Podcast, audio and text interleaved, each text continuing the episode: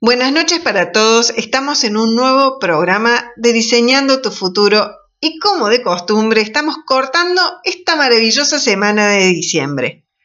Miércoles a miércoles nos hemos ido acercando poquito a poco al cierre de fin de año. En fin, ¿cómo andan? ¿Cómo están? ¿Cómo va llegando el miércoles en este fin de año agitado? Yo por suerte estoy muy bien y espero que ustedes también. Les doy oficialmente la bienvenida a aquellos que vienen siguiendo nuestros programas y paso a contarles que hoy charlamos del fin de año en general. Sí, vamos a seguir sacándole jugo a esta parte final del año.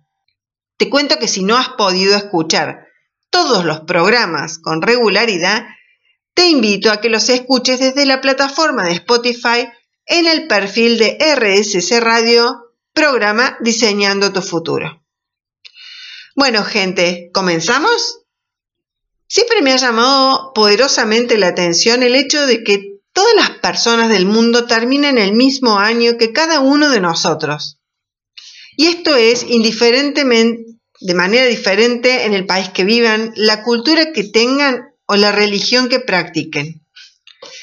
La realidad es que vivimos en un mundo que está muy empapado del mundo occidental. La industria cinematográfica influye en esto, eh, en esto que traigo, el fenómeno de la globalización, indudablemente también.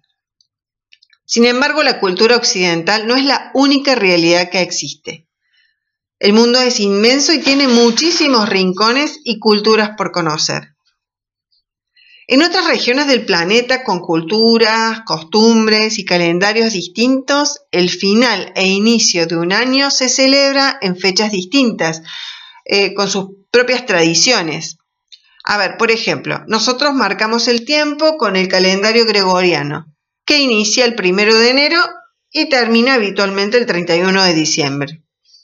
Sin embargo, hay otras culturas que miden el paso de los días bajo otras reglas, ya sea basándose en ciclos naturales o en concepciones religiosas. Hoy vamos a hablar de 10 celebraciones distintas en relación al cierre de fin de año. El Año Nuevo chino es entre el 21 de enero y el 18 de febrero, según el calendario lunisolar, y se celebra la danza del dragón.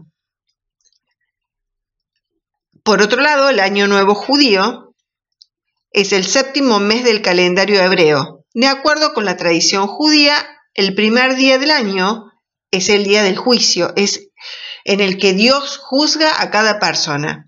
Y lo primero que se coma en ese día atraerá ciertas cosas para el año que viene, por lo que se trata de un alimento sumamente importante. El Año Nuevo hindú festejan o celebran se celebra a mediados de noviembre y la celebración dura cinco días. Para el Año Nuevo musulmán, este día conmemora la migración del profeta Mohammed de la Meca a Medina. El calendario islámico es lunar, por lo tanto el Año Nuevo varía año tras año y comienza al atardecer. El Año Nuevo tibetano dura 15 días en los cuales se honra a las deidades en los templos con varios rituales, además de ofrecerles panes, dulces y frutas. El Año Nuevo coreano. Los coreanos organizan una festividad de tres días solo para dar gracias. El Año Nuevo en Bali. Esta cultura celebra el inicio del año el primer día del calendario lunar Saka. A diferencia de otras regiones, en este lugar, el día se dedica a la reflexión y al descanso. El Año Nuevo Maya, en la actualidad en Guatemala, aún celebran un ritual en el que durante los cinco días previos al 21 de febrero se medita y se reflexiona en familia sobre el año que pasó. El Año Nuevo Etíope, en este país africano, el año comienza el 11 de septiembre, en la víspera se acostumbra a encender antorchas para dar por concluida la temporada de lluvias y recibir al sol. El Año Nuevo Inca, en esta cultura, se honra a Inti, el Padre Sol, cada día 24 de junio. Entonces estamos acostumbrados a ver la vida desde nuestros lentes, de nuestros anteojos. Creemos que todo es similar o igual. Y no es así. Cada persona, creencia, cultura y religión tienen su particularidad. El fin de año es una época especial y particular del año para todas las personas que habitamos el planeta por diferentes razones. Empezar un nuevo ciclo siempre invita, y siempre nos invita a cambiar o a mejorar aspectos de nuestra vida. El año nuevo es uno de los momentos donde más gente se propone modificar cosas de su vida. Hoy hablamos del fin de año en general y queda todo un camino por delante. No te vayas, estás diseñando tu futuro y tu futuro comienza hoy. Regresamos una vez más a este maravilloso programa y de la mano de un tema importante, especial y sobre todo muy interesante. Aprovecho para darles la bienvenida a todas aquellas personas que se vayan sumando. La idea de hoy es un poco tratar el tema en general de fin de año. Hemos hablado de las diferentes celebraciones alrededor del mundo para cerrar el año.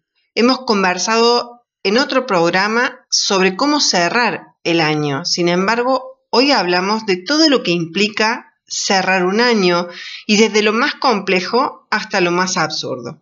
Así que iniciemos con lo complejo, con lo profundo.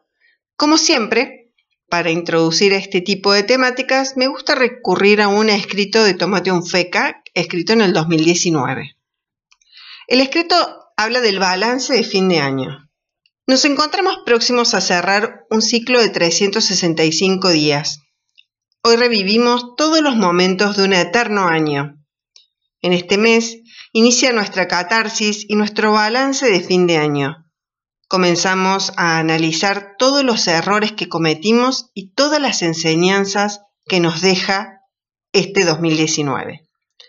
Noviembre nos invita a soltar lo negativo, y a guardar lo positivo para arrancar el siguiente año de la mejor manera. Una persona muy importante en mi vida me comentó una vez no, que no es fundamental saber lo que uno quiere, sino que es mucho más significante saber lo que uno no quiere.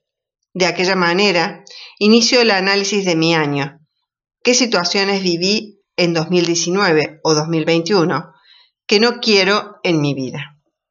En mi cabeza comienza a revolotear las palabras familia, amigos y amigas, estudio, deportes, relaciones, vivencias, viajes y amor.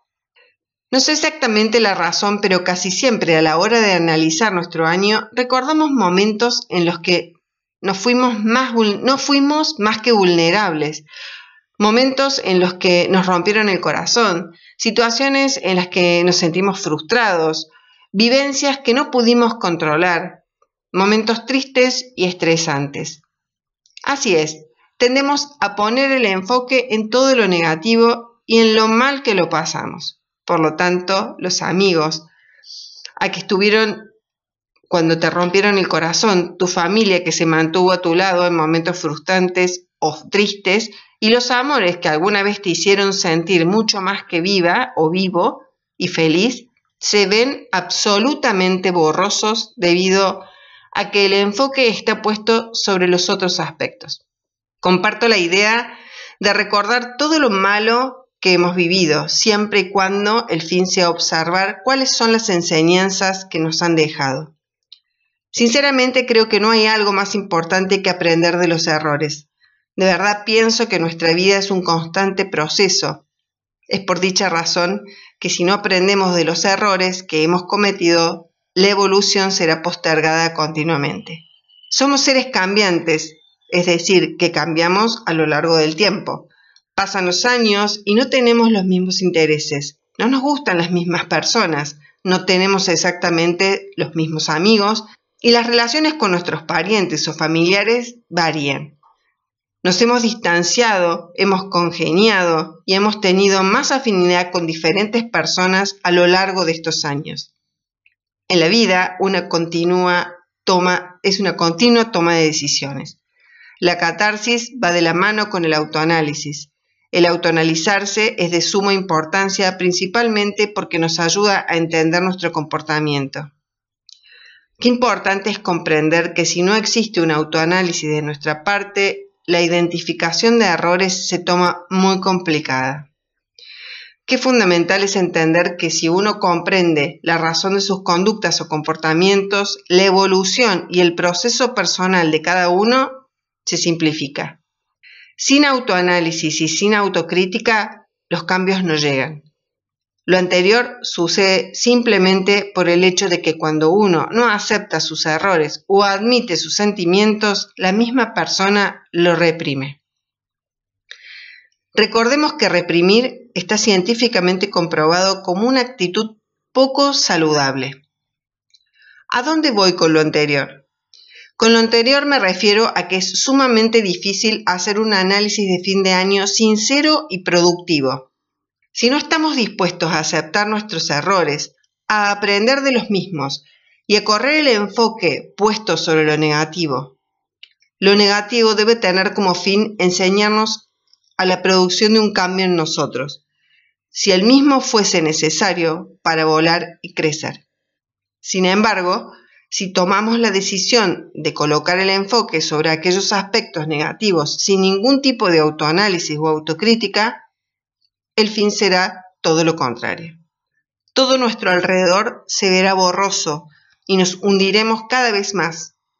Y no solo eso, sino que nuestro análisis de fin de año será catastrófico, días malos y como consecuencia un mal año.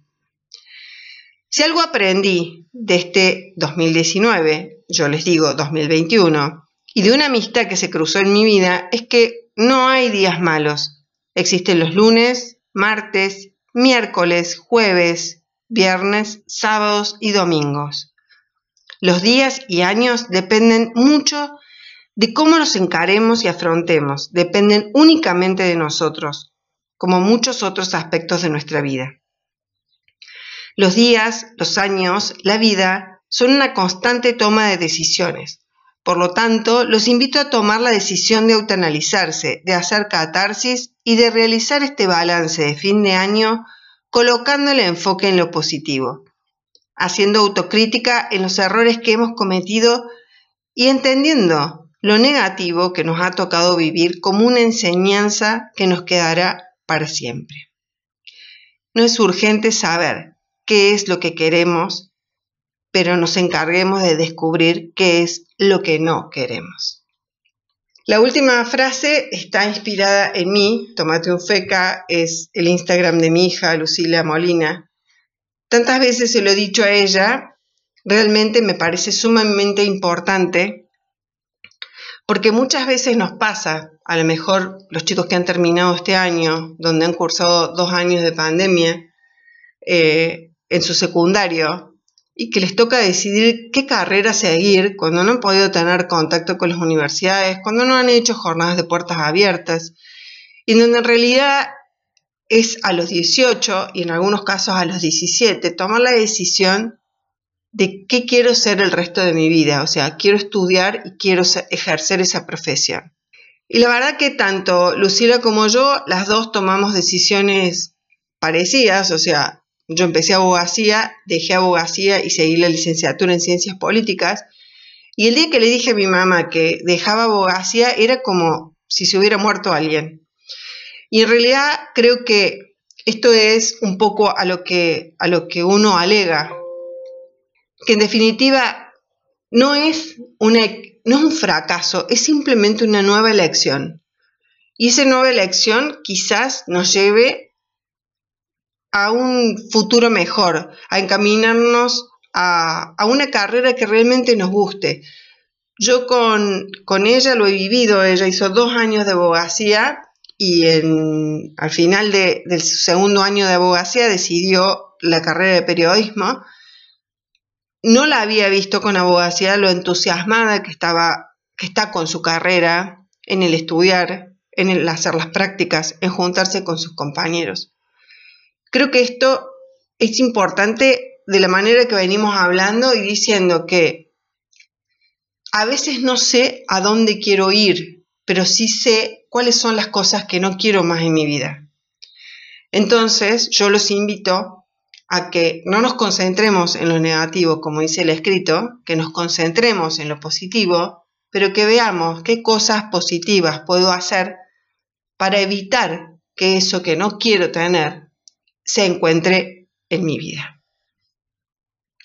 Estás en RSC Radio, escucha cosas buenas, ya regresamos con nuestra invitada de hoy.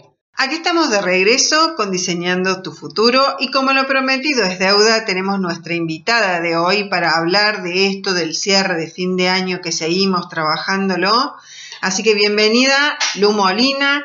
Ella es la autora de Tomate un Feca, es mi productora y de vez en cuando nos gusta hacer esto de charlar entre nosotros. Hola Lu, ¿cómo estás? Hola André, muchas gracias por invitarme nuevamente a participar. Bueno, la idea es un poquito que nosotros contemos desde nuestra experiencia personal, desde la óptica de, Lucila y de mi óptica, cómo vivimos nuestro fin de año, cuáles son las cosas importantes para nuestro fin de año, cuáles son las cosas que recordamos, si tenemos recuerdos o tenemos tradiciones, por ejemplo, de, de cuando éramos chicas. A ver, contame un poco, Lu, ¿cómo viene este fin de año para vos? Eh, bueno, creo que el fin de año siempre propone cambios y cuestionamientos a nivel personal, a nivel profesional eh, o de algún hobby que pueda tener cada persona. Eh, yo estoy transitando un cierre de etapa, no solamente un cierre de año. me estoy por recibir de periodista y además he entrado a un medio en el cual es un nuevo trabajo para mí, es una nueva experiencia y por ahora me estoy adaptando. Así que viene muy agitado, con muchos cambios, con muchos horarios nuevos. Em, y nada, creo que estoy transitándolo de la mejor manera, pero que obviamente por más de que sean cambios positivos, siempre cuesta adaptarse, va, por lo menos a mí. Bien, en cambio, en mi caso, no tengo ese agite porque no tengo que cursar, no tengo que rendir exámenes y demás, pero sí estoy eh, un poquito atareada por mis trabajos, como que tengo varios frentes abiertos y como que me encantaría este diciembre empezar a cerrarlos un poco y para poner prioridades para el próximo año, qué voy a continuar, qué es lo que voy a, a quizás o mejorar. Entonces, a ver, ya sé que venís con el tema este de que te está por recibir y bueno, eso genera una adrenalina y una emoción hablando de emociones, ¿cuáles son las emociones que nos despierta en particular este fin de año para vos? O en lo general, los fines de año, los festejos de fin de año. Con esto hablamos no solamente del año nuevo, sino también del tema de Navidad. Yo creo que a nivel sensaciones, eh, el fin de año que incluye todo, ¿no? Las fiestas, el cierre de etapas de cursado, de trabajo, el inicio de vacaciones y todo, eh, creo que trae una sensación muy rara para todo el mundo. Es como que yo siento que no, no se pueden poner en, en la balanza de si son positivas, si son negativas, o sea, creo que la misma rutina te lleva a un alto nivel de, desempeño en el sentido de, trabajo, estudio, uno tiene que rendir, si te llevaste materias tenés que, tenés que rendir, si tenés finales también. Eh, cuando termina el trabajo, yo recuerdo, por ejemplo, que en, el estudio jurídico donde trabajaba cuando era más chica, eh, se venía la feria de tribunales, entonces diciembre era un caos y había que cerrar todo como que yo tengo una serie de sensaciones raras, como que siento que es en el único momento del año en el que intentamos cerrar círculos y etapas y todo, y la verdad que no puedo entender eh, por qué planificamos tanto eh, en esos días, digamos, o en esas semanas, y por qué, eh, no sé cómo explicarlo, pero ¿Por qué esperamos a que llegue diciembre o las fiestas para proponernos cambios y para cambiar actitudes o comportamientos que no nos gustan de nosotros mismos? Claro, ¿por qué llegamos a fin de año o por qué llegamos a diciembre? Particularmente, como vinimos diciendo en el programa, no todos los fines de año son fines de año para todas las culturas. En la cultura occidental y especialmente en Argentina, en donde nosotros estamos, el 31 de diciembre parece que se acabara el mundo y el 1 de enero parece que renaciera el mundo. Entonces, desde ese punto de vista, yo digo, ¿por qué esperar a diciembre, como vos decís, para hacernos todos los cuestionamientos, para hacer todas las evaluaciones, para ver aquellas cosas que no van teniendo el curso que queremos y que podemos modificarlo y evitar esto de llegar atropellado diciembre queriendo hacer todo al mismo tiempo, rendir, recibirte, juntarte con tus amigos, festejar el año nuevo, ver a toda la familia y no propiciarte este espacio que necesitas en la mitad del año, por ejemplo, podría ser junio o julio, para hacer un semibalance y decir, bueno, esto lo voy a continuar y con esto lo voy a rediseñar, lo voy a modificar, porque la verdad es que la vida es cambio. Y nosotros cambiamos constantemente y lo que era muy importante en marzo capaz que no era tan importante en junio. Y entonces no tomarlo de esa manera como frustraciones o como fracasos, sino como aprendizajes, como una manera nueva de poder desaprender y aprender. Y tener en cuenta, que eso eh, me lo decía siempre mi profesor, que para poder aprender algo, algo hay que dejar. Para que algo nuevo entre, algo viejo tiene que salir. Y me gusta hablar de emociones, porque creo que las fiestas de fin de año también nos llenan de emociones, emociones encontradas, ¿no? A ver, yo puedo hablar desde mi punto de vista, pero me gustaría que me dijeras cuáles son tus emociones en cuanto a las fiestas de fin de año, por ejemplo. Eh, como mencioné anteriormente, o sea, tengo sensaciones raras, eh, es algo raro, pero bueno, si lo tengo que poner específicamente en emociones, eh, es alegría, es cansancio, es... Em, la verdad que nostalgia, por ahí cuando hay círculos que se van a cerrar, experimento ese tipo de sensación, cuando terminas el colegio, cuando terminas un año, cuando terminas una carrera. Eh, pero sí, generalmente alegría, eh, nostalgia, cansancio, porque bueno, no podemos evitar sentir cansancio después de un ciclo de 365 días en el que uno apuesta, trabaja, se esfuerza. Eh, creo que es casi inevitable.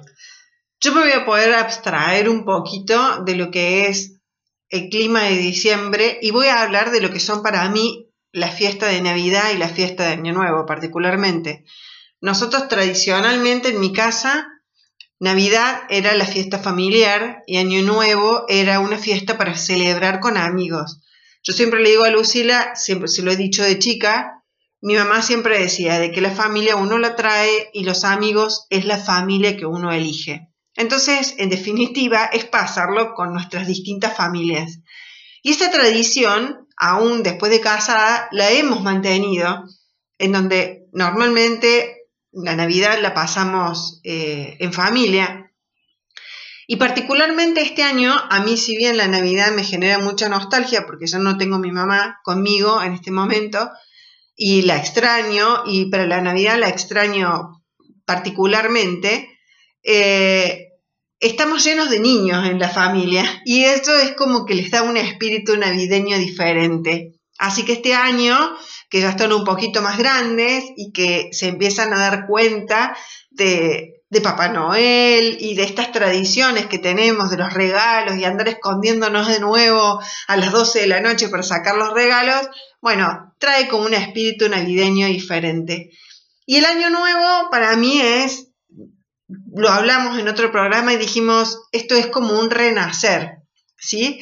Eh, así que bueno, a mí me gusta celebrar, particularmente me gusta celebrar, me gusta celebrar los pequeños logros, me gusta celebrar las fiestas, me encanta celebrar el año nuevo con amigos, con amigos que me siento como en familia y la Navidad tiene su plus con estos niños en donde vamos a celebrarla con, con Fausti, con Emma, con, con Olivia. Así que bueno, espero que tengamos una linda Navidad, hija. Así espero. Bueno, un poco para redondear era la idea de que ustedes tuvieran, dentro de lo que nosotros vemos, de lo que la gente, cómo vive este espíritu de fiesta, eh, espero que todos puedan celebrar y que todos puedan celebrarse celebremos la vida, venimos de dos años muy complicados, así que eh, yo brindo por eh, esto, por celebrar que estamos sanos, que podemos conseguir las cosas que tenemos, que sabemos que podemos vivir con menos de lo que tenemos. Así que bueno, celebremos por todo eso y celebremos por todas las cosas eh, que tenemos. demos gracias, digamos, seamos agradecidos de todas las cosas que tenemos. Una casa, hijos, familia, eh, una buena mesa para compartir. Vamos con un poco más de música ahora como para cerrar este momento emotivo y enseguida volvemos con RSC Radio, escuchar cosas buenas. Llegamos al momento más práctico del programa, el momento de los tips, de los consejos y de las recomendaciones para llevar a cabo todo lo que conversamos en el programa. Como mencioné al principio, fuimos de lo más complejo y profundo hasta lo más superficial y cómico de este fin de año, siempre tratando de buscar un equilibrio. Este fin de año tiene que ser positivo y tiene que traer mucha suerte para todos, así que hemos hecho una recopilación de consejos de diferentes culturas y países para comenzar con el pie derecho el año 2022. Hay una tradición que es comer 12 uvas. Proviene de España, donde cuando dan las 12 la tradición indica que hay que comer una uva por cada campanada del reloj. Una amiga de mi mamá decía que era una por cada mes del año nuevo. Es una costumbre antigua, pero muy arraigada. Mucha gente continúa haciéndolo, más que nada quienes están en búsqueda de la prosperidad. Otra que me llamó poderosamente la atención y me, me causó muchísima gracia es meterse bajo la mesa. Sí, un viejo ritual que ha traspasado generaciones es el recibir el primero de enero debajo de la mesa. El objetivo de esta acción es conseguir una pareja en el transcurso del año que entra. Atente las solteras. Según dicen, hay que pasar un tiempo bajo el mobiliario, bajo el mobiliario, perdón, para que haga efecto y luego salir para brindar con la familia. Esta que viene ahora es para los viajeros como yo. Yo tendré que ponerme, no sabía de esta costumbre, así que salir con valijas. Para aquellos que son fanáticos de los viajes o para los que quisieran tener más oportunidades de viajar durante el año, este es el rito ideal. Se trata de salir con una valija llena de ropa a dar vueltas por el barrio después de efectuar el clásico brindis. Llevar a cabo esta costumbre permitirá tener viajes el año que está llegando. Los sabios dicen que mientras más rápida sea la vuelta, mejor será el resultado. Ya me verán con las valijas en el barrio. Usar buenos zapatos. Una leyenda dice que no hay que utilizar ni zapatillas ni estar descalzo cuando se recibe un año nuevo, sino que hay que llevar un buen calzado.